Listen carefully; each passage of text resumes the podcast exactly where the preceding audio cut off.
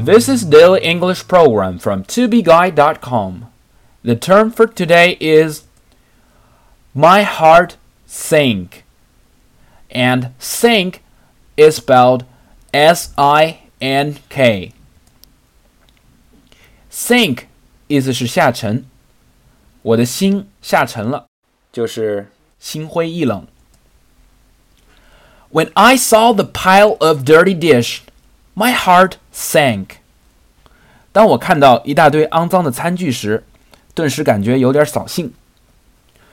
When I saw the pile of dirty dish, my heart sank. 在这里，pile of 可以连读成 pile of。My heart sank when I saw how much work there was left. 我看到还有那么多活儿没有干时，心顿时沉了下去。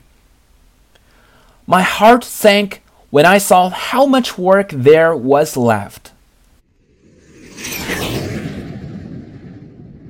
Hey there, my name is Mike. Truth be told, in the last episode, it was me who broke the window of Jason's house. But I didn't admit it because I thought he won't know about this.